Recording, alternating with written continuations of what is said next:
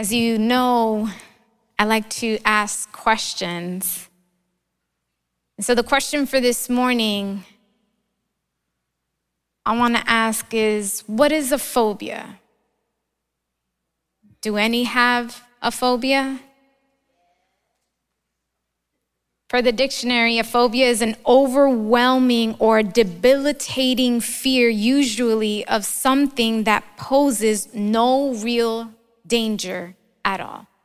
If it does pose some danger, the person, their response is usually out of proportion to the actual danger it poses. And there's actually different types of phobia, and there's three categories there's specific phobias, there's social phobias, and then there's agoraphobia.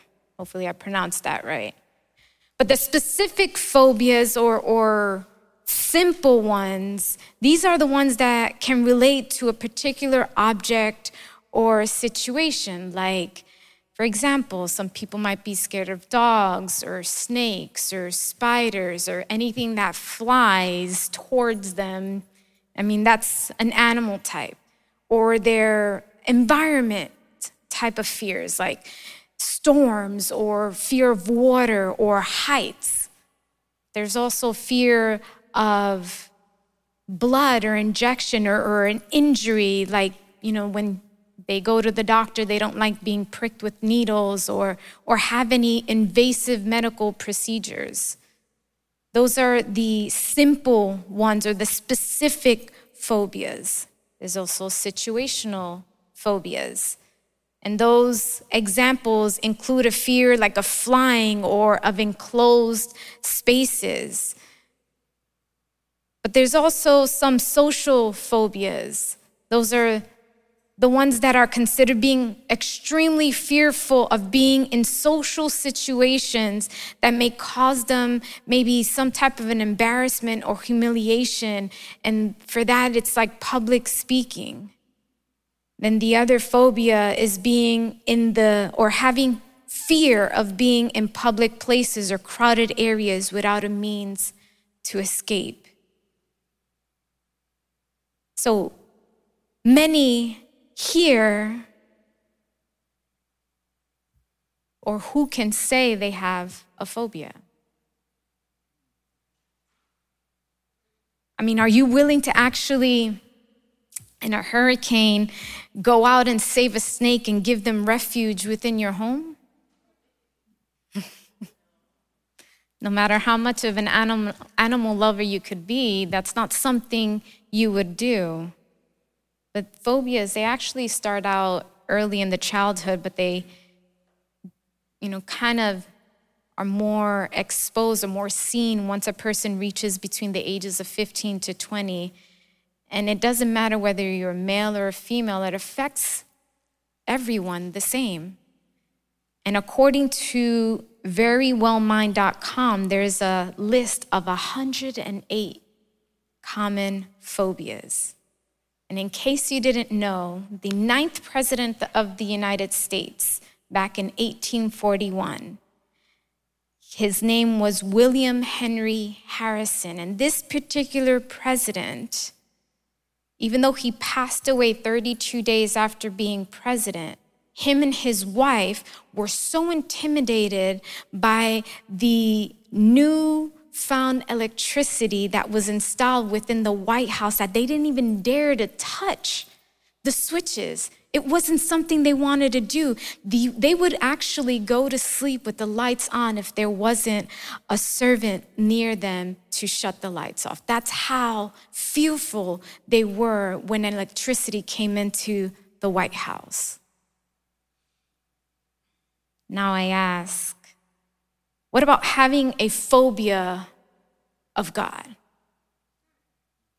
Somebody say, well, that's not even possible. Like, how can you have a phobia towards God or of God? Others might actually say, well, yeah, you know, they, I, you know, I do have that type of phobia, or I do have that fear. Having a phobia of God it's the one where we don't really want Him to work within us because he's going to see the real me. So I ask today, what do you think about God? Are you the one that has that phobia towards him or of him? How we think of him actually matters, which brings me to the title of today's message How do you see God? Some actually see him as an old man because he punishes. Others see him or think of him as a mediocre God because he's indifferent. Or others might see him as the good old boy because he's the main man upstairs. They think of him as maybe a permissive God because he gets me what I want. I'm kind of spoiled somewhat. Or some of you might think that God is just what I imagine. It's, it's like a little girl drawing a picture when they tell her, draw your family. She draws literally everyone the cat, the dog, the, the bird, and she draws everyone within her family. And so I think that God is like this because that's how I see him. Your view of God determines everything in your life. Your view of God determines how you see success, how you see marriage, how you see happiness, how you see your family, how you see your career. The, your view of God, how you see God, determines everything in your life. How can we have some misconceptions of God? Why do some have a view or an opinion that isn't correct about God? It's because we can't see him physically. We can't touch him. We can't feel his physical touch. It's because they probably have this spiritual blindness that doesn't allow them to see further than what their eyes, their physical eyes, can actually see. Or it's maybe because they're biblically illiterate, when we only touch the Bible when we are dusting in our house. Or it's because we're in a rebellion that we've been like, this is how I see God. Or it might be because we prefer to project our own desires because we like watching those late night movies instead of reading the scripture. Or it's because we see God just like us, like a, he's a liar because he told me everything will go good and I am in this situation that I don't seem to have an out for. Or as some young adults might see it, it's because God is going to ruin all the fun. It's going to be boring. Or it's because we know exactly what God wants. Remember the story of Abraham and Sarah? Where they knew they got they received the promise that Abraham would have a son and Sarah was already at old age. I mean, remember Abraham was a 100 when his son was born.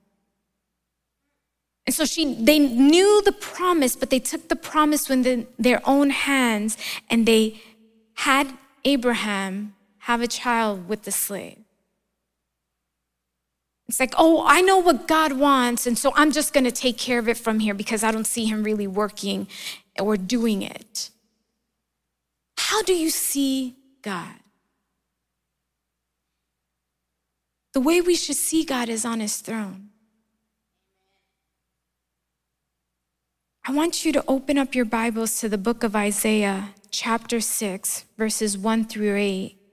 And I'm going to be reading from the New International Version. And this is particular scripture.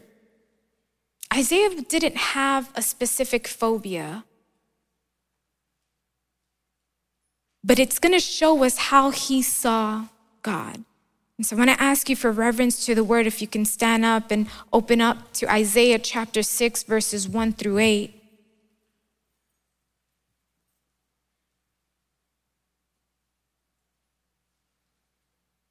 And when you have it, can you say amen? Amen.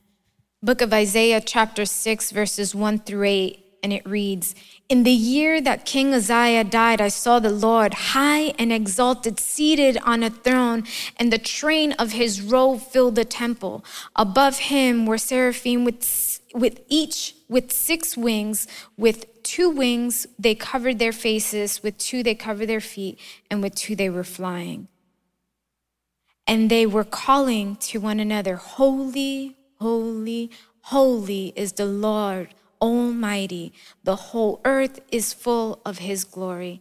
At the end of their voices, at, excuse me, at the sound of their voices, their doorposts and thresholds shook, and the temple was filled with smoke. Listen to what Isaiah says Woe to me, I cried, I am ruined, for I am a man of unclean lips, and I live among a people of unclean lips, and my eyes have seen the King, the Lord Almighty. Then one of the seraphim flew to me with a live coal in his hand, which he had taken with tongs from the altar. With it, he touched my mouth. Excuse me, he touched my mouth and said, See, this has touched your lips. Your guilt has taken away your sin, and your guilt is taken away, and your sin atoned for. Last verse, verse 8 Then I heard the voice of the Lord saying, Whom shall I send, and whom will go with us? And Isaiah replied, Here I am, send me. Let's pray. Father, we thank you, Lord, for this Sunday. We thank you, Father, for allowing us to be able to come to your house to worship, to be able to have a time to share your, your supper with you or your Holy Communion, Father. We thank you, Father, for this opportunity on this Sunday, Father. But I also pray, Lord, that you allow us to be able to to capture what you want us to understand this morning. We, I set myself aside, Father, and I ask that you minister to your people, open up their hearts and their minds, and, the, and so they can obtain what you have for them this morning, Father. In the name of Jesus, we pray, Amen and Amen. You may be seated.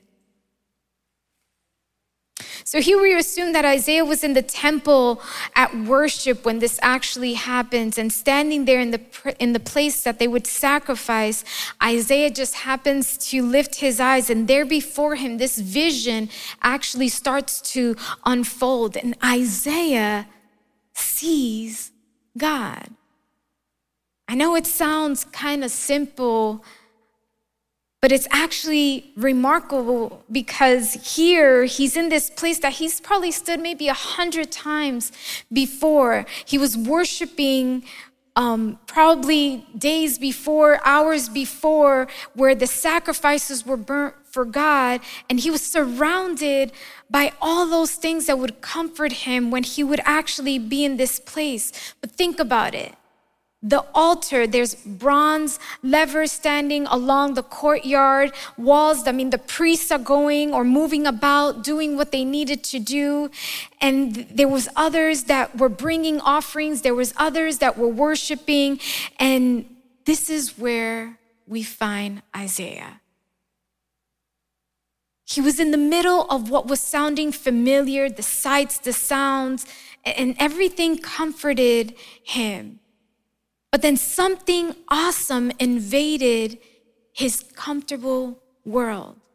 As he lifted his eyes, before him, he saw that instead of the altar, there was a door to the holy place. Isaiah sees a throne, a throne that is seated upon the building holding, holding the Holy of Holies.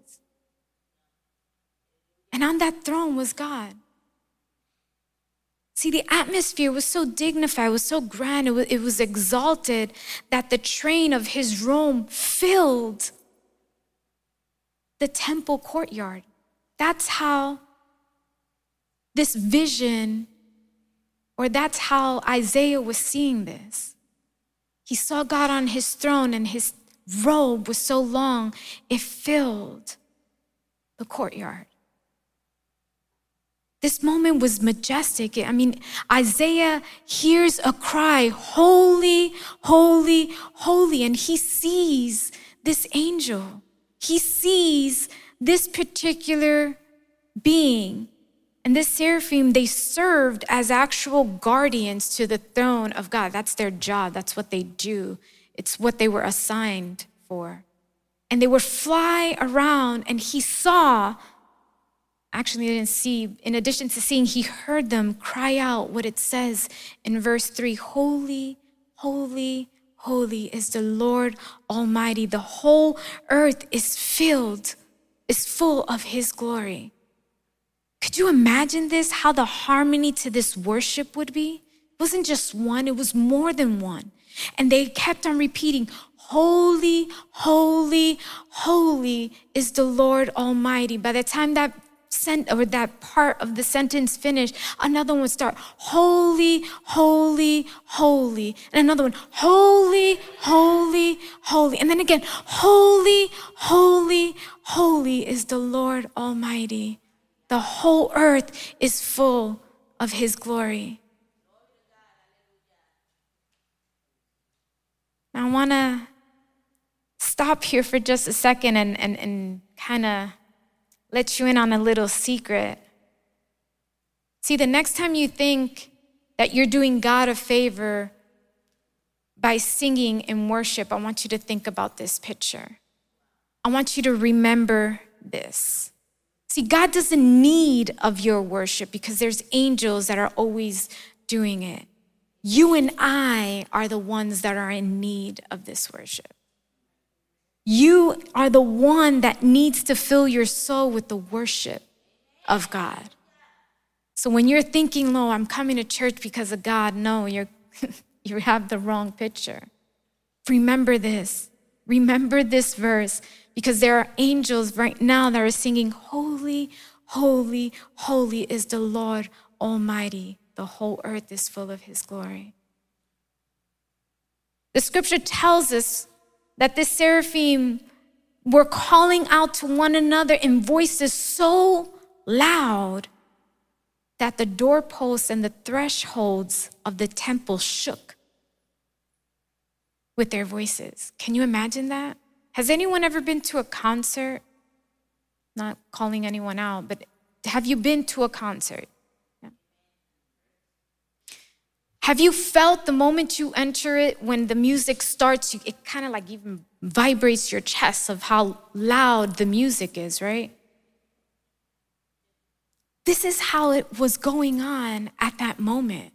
It was so loud, so great that it was shaking the doorposts and the doors of the temple. That's how loud they were singing.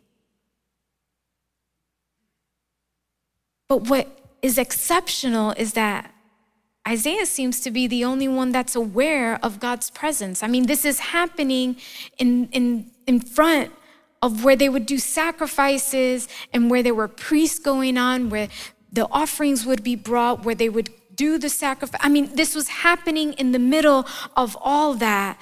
And Isaiah seems to be the only one that is actually able to see God's presence here the other worshipers, the priests, they were going on about their business as usual, and they had no clue that this vision was happening.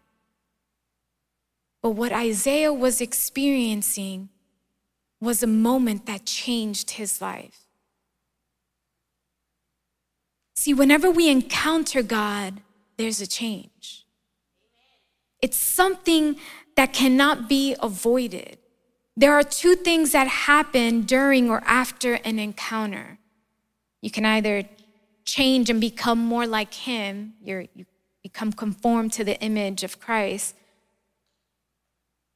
or you turn cold hearted or unbending or callous and season that you become like a log removed from the fire.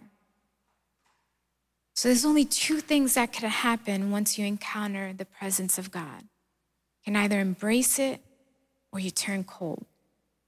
But when we look through the scriptures, we find that there are numerous incidences with the encounter of God. Do you remember the story of the woman with the flow or the issue of blood?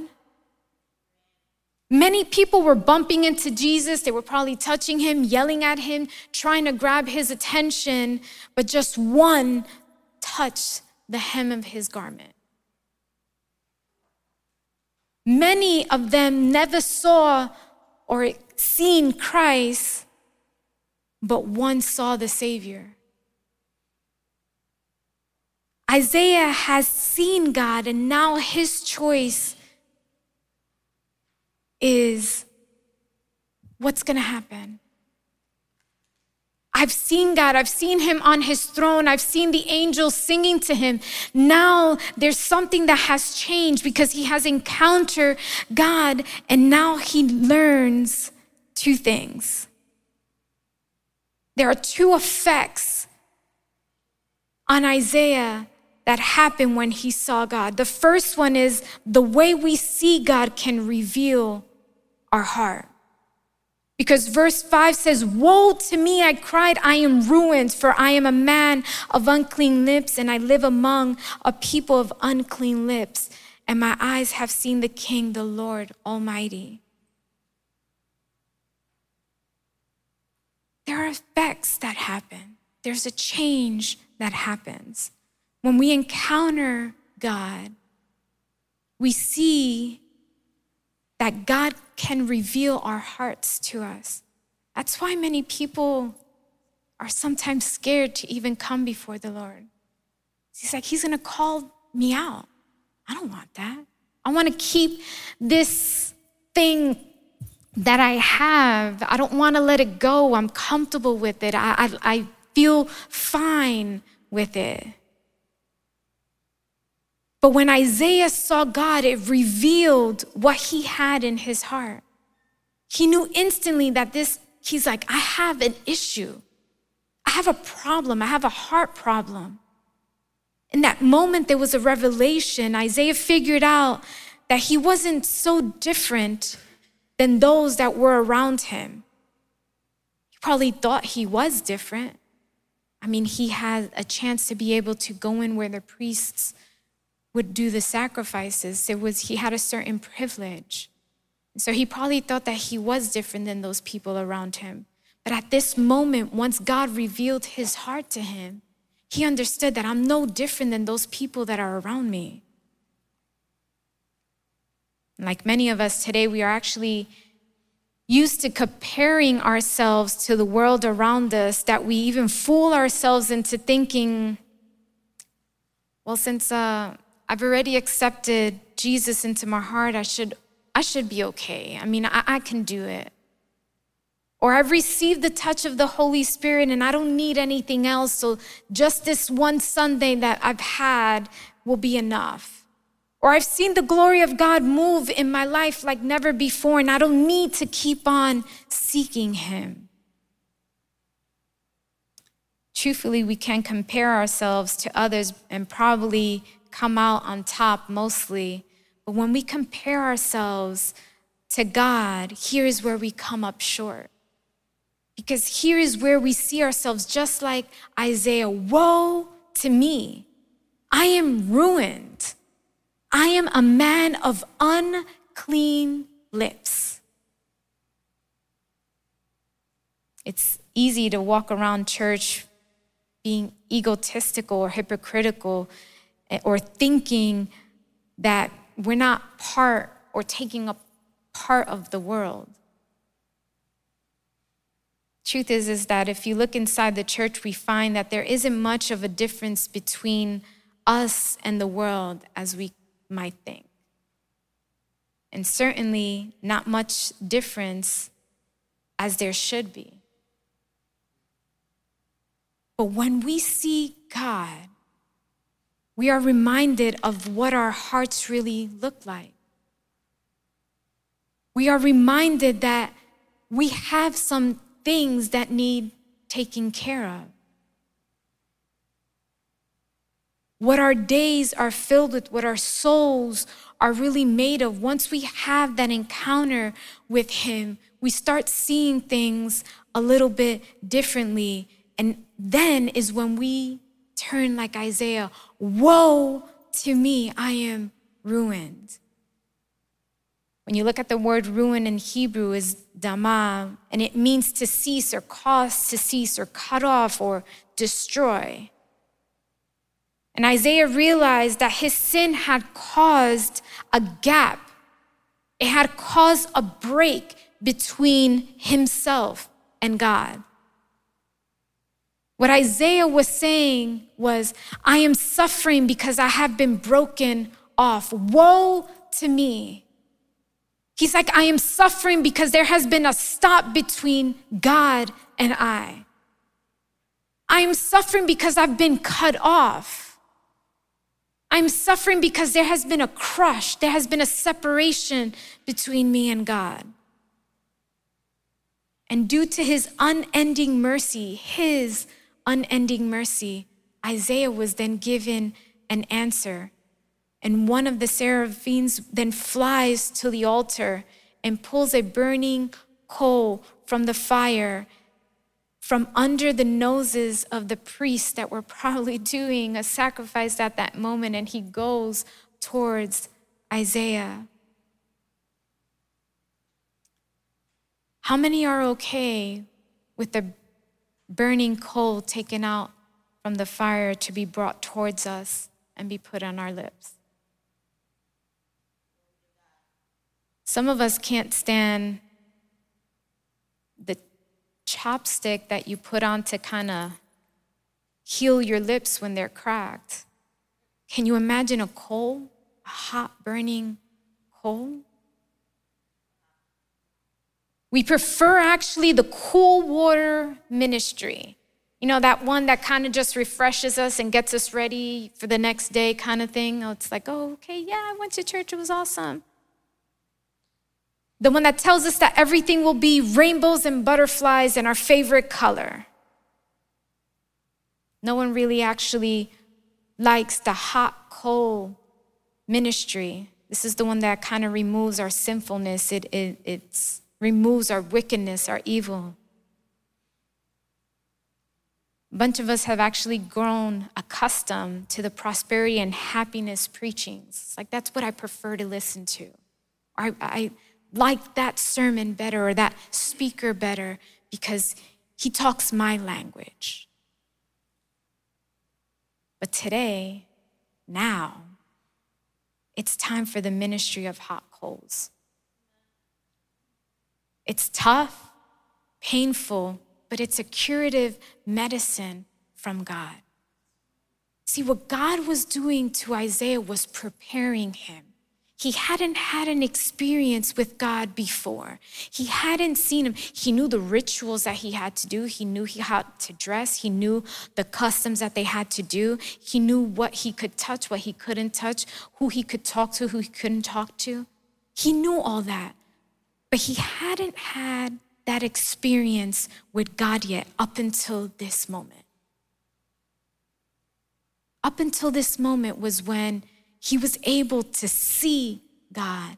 And when he saw God, God revealed what was in his heart. So, and then this angel comes and grabs that coal and then purifies Isaiah, cleanses him, removes that sinfulness, that wickedness from him. This is the type of medicine that we are needing today in order to take our sins away. We are needing the ministering of the word that transforms. We are needing the ministry of the word that uplifts, as well as we are needing the ministering of the word that comforts or confronts actually our faults and our sins. We need the one that transforms the unholy into holy. We need the one that transforms the dirty and the degraded into sanctified. We need the one that transforms the ruin into mended. We need the one that transforms the ruin into protected. We need the one that transforms the ruin into restored. We need the one that transforms us from ruin to saved. How do you see God? How you see God is how you're able to worship God. Can you say, Oh, I see him like Isaiah? Can you say, Woe to me that I am ruined because I have seen his presence and I know that my heart is not in the right place? And I need that ministry of the hot coal to atone my sin. Can you see God like Isaiah?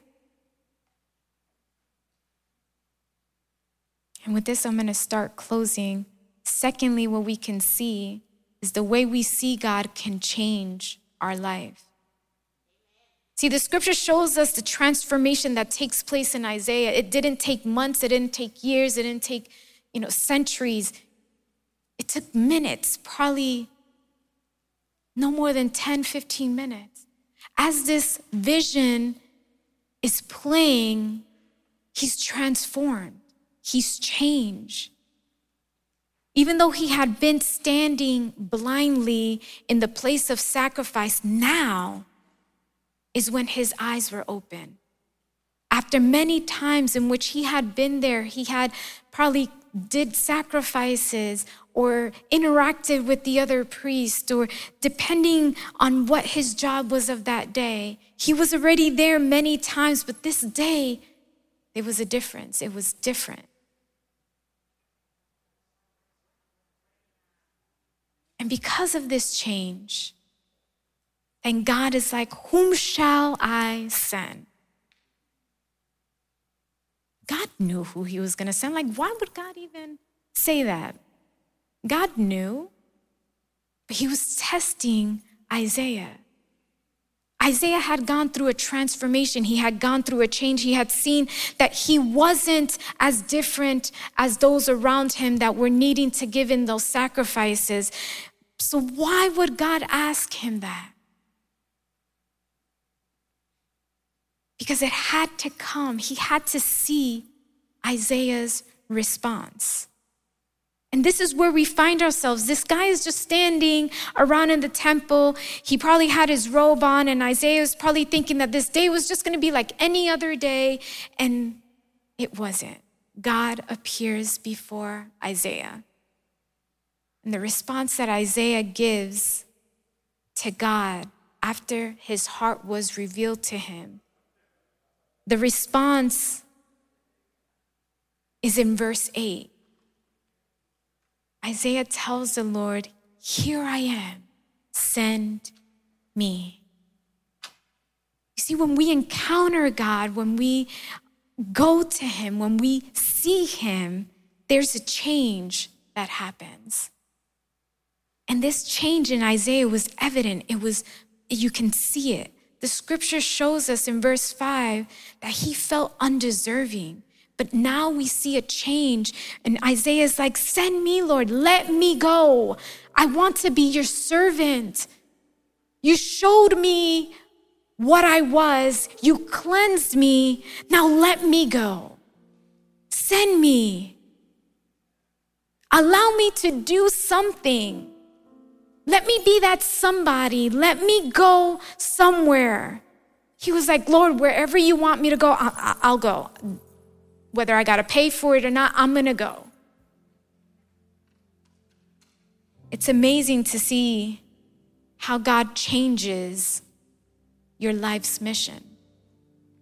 Once He become, comes into the picture, it's different. This happens over and over again in the scripture. It happened to Isaiah, as we also see with Moses, with Abraham, with Noah, with David. We see it with Daniel, with Paul, with Peter. Do you see it with yourself? How do we see God? From this specific day, Isaiah wasn't the same. He didn't go back doing what he was doing before. From this day forward, he would go to where he was told to go without complaining. From this day forward, he was like, God, whatever you need to do, send me. He would do what he was told, he would say what he was told to say. Isaiah became God's man. He started on an adventure that wouldn't end until God called him home. So, church, how do you see God?